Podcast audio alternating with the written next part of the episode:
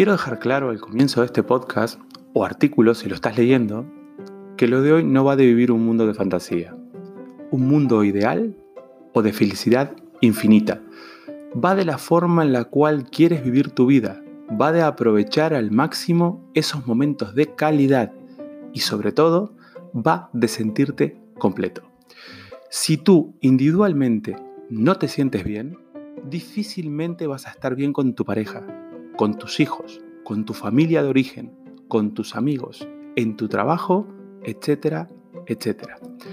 Normalmente nos empantanamos en problemas que vienen derivados de complejos, creencias, culpas del pasado, cosas que me hicieron o que me dijeron y que ya pasaron. Solo existen en nuestra mente, pero nos están limitando claramente la visión y nos impiden que podamos avanzar.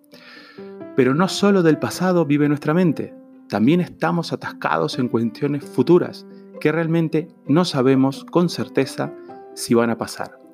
Somos muy buenos creando guiones de películas que no llegarán a ser rodadas jamás. Solo hay un momento en el tiempo, el presente. El pasado ya pasó y el futuro aún no está escrito. Lo que hoy quiero pedirte concretamente es que disfrutes de momentos de calidad, los que pasan aquí y ahora. Hay que darle a todas las facetas de nuestra vida un sentido, desde el trabajo, deporte, familia, amigos, etcétera, etcétera. Dirigir nuestras vidas hacia donde podamos sentirnos llenos, vivir nuestro tiempo en base a nuestros valores.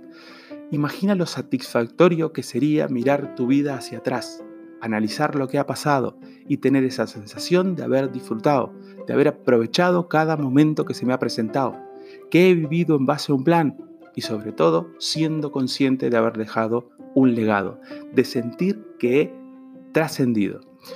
Pero también tienes otra opción, por supuesto, correr por la vida, despertar, desayunar, niños, escuela, coche, atascos, trabajo, casa, gym y vuelta a empezar cada día igual por el resto de tu vida.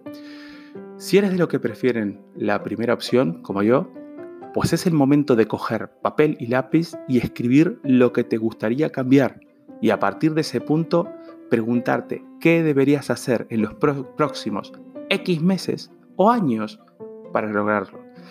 Mentalízate, céntrate, no bajes los brazos. No puedes cambiar las cosas dejando las cosas iguales.